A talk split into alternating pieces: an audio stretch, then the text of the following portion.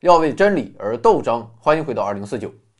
昨天说到，在欧洲第二战场的问题上，丘吉尔力主侧翼战略，希望搞一个英国主导下的欧洲统一，最后形成欧美苏三国演义的世界格局。但美国和苏联不会答应，天下苦大英帝国久矣，你英国要连任，我不支持。最后，盟军在诺曼底登陆，英国的希望也随之破灭。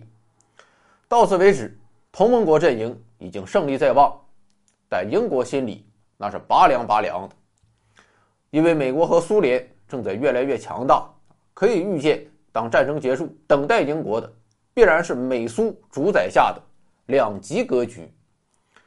当然，表面上看，美国对英国还挺客气，说你放心啊，战后世界。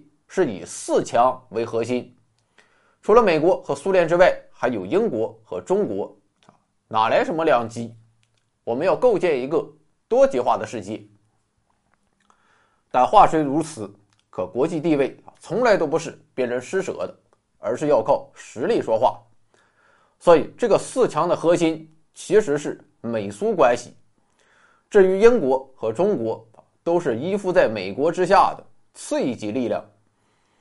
也就是说，在美国的规划中，这是一个美国占优的两极世界，而美国的优势正来自于丘吉尔和常凯申的追随。对此啊，丘吉尔很不爽。回想当年，天下无敌的希特勒，那是天下无敌。他向英国提出了和平请求，那条件也是相当优厚，但我英国还是没给他好脸。因为名为英德共治天下，实则是德国主导，而且在这一体系中，英国和印度处于同一位置。今天你美国有故技重施，要我和中国处于同一位置，这有什么区别呢？所以侧翼战略虽然失败了，但丘吉尔并没有放弃追求三足鼎立的世界格局。于是丘吉尔就开始了自己的下一步计划。整体上看，英国的策略就是在欧洲事务上联合美国制衡苏联，竭力限制苏联向欧洲的扩张；而在全球事务上，英国又联合苏联制衡美国。所以我们就看到，一方面丘吉尔不断深化英美关系，多次和罗斯福谈笑风生；另一方面又和苏联建立高层外交直通车，他还访问莫斯科。和斯大林谈笑风生。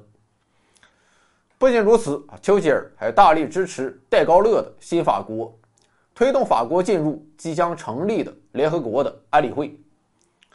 当然，丘吉尔也知道啊，只有法国还远远不够，所以尽管恨德国恨个够呛，但希特勒一自杀，邓尼茨组建德国新政府之后，英国马上就承认了邓尼茨政府的合法性。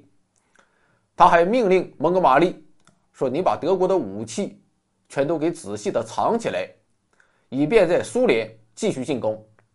而当我们不得不和德国士兵合作时，可以轻而易举的把武器分发给德国士兵。”这就是丘吉尔的谋划。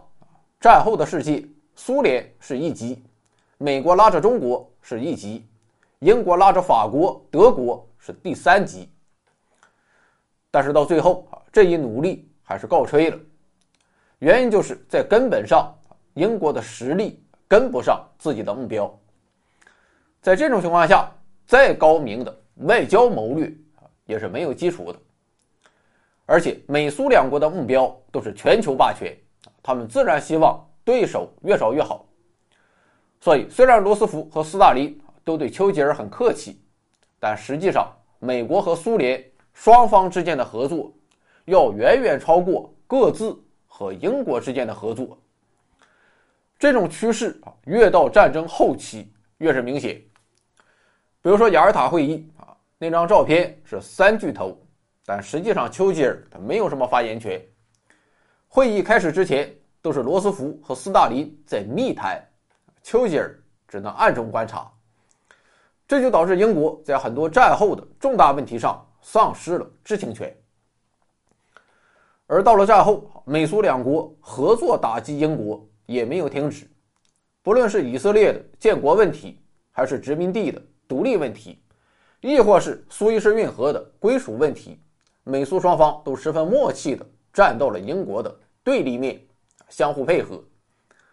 虽然两国的意识形态不同，啊，当然可能主要就是口号不同，但他们的目的都是肢解大英帝国，而手段就是唱高调，鼓励殖民地的独立。丘吉尔梦想的《三国演义》终究让位给了美苏主导的楚汉争霸。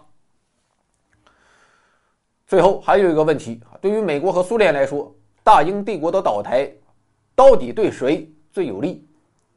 表面上看当然是苏联，因为苏联紧靠欧洲，还有着强大的陆军，只要他想干，保不齐就可以印马大西洋，甚至是夺取英伦三岛。而美国则鞭长莫及，很难有效的阻击苏军。而反过来看，一个英国主导下的欧洲，对苏联来说，这不就是第二个纳粹德国吗？不过事实正好相反，最大的获益者其实是美国。究其原因，正在于一项新技术，这就是核武器。核武器的出现和发展，大大制约了大国之间的战争意图。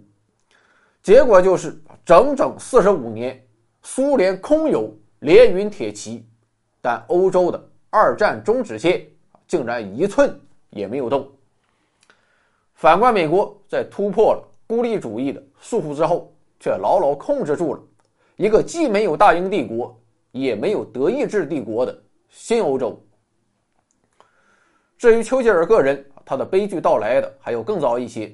英国人早就厌倦了战争。希望可以尽快的享受胜利，可丘吉尔还在打着苏联的主意，简直要把英国人推向第三次世界大战。于是欧洲战争刚刚结束，丘吉尔就在选举中黯然下台。但丘吉尔的影响却没有淡出大国舞台。当两极格局和大英帝国的解体都成为必然之后，丘吉尔也接受了现实。既然在新世界中啊，英国只能当一个副官，那么我就要做那个最实惠、最重要的副官。要想做到这一点，还是没有问题的，因为英国有着丰富的全球治理经验以及独特的软实力资源。凭借这一点，英国足以成为美国霸权的地区助手，是美苏对抗中不可缺少的重要智囊。于是，一种全新的。英美特殊关系开始形成，直到今天，这一组跨越大西洋的特殊关系，仍然是维护美国霸权的重要纽带，也是奠定英国独特地位的坚固基石。可以说，纵观人类历史，在所有曾经出现的帝国中，还没有哪个帝国在衰落之后，在新兴强国的四面夹击、十面埋伏中。可以像英国一样如此巧妙地转身，占据一个绝佳的位置，坐观新兴势力逐鹿天下。偶尔，英国还可以点评一番、协调一番、批判一番，甚至是亲自上场平衡一番。如今，九十六岁高龄的英国女王，至少在名义上仍然是英联邦共同元首。当然，这个元首只是象征性的。可是时移境迁，只要保存着战略火种，谁能肯定帝国一定不会复活呢？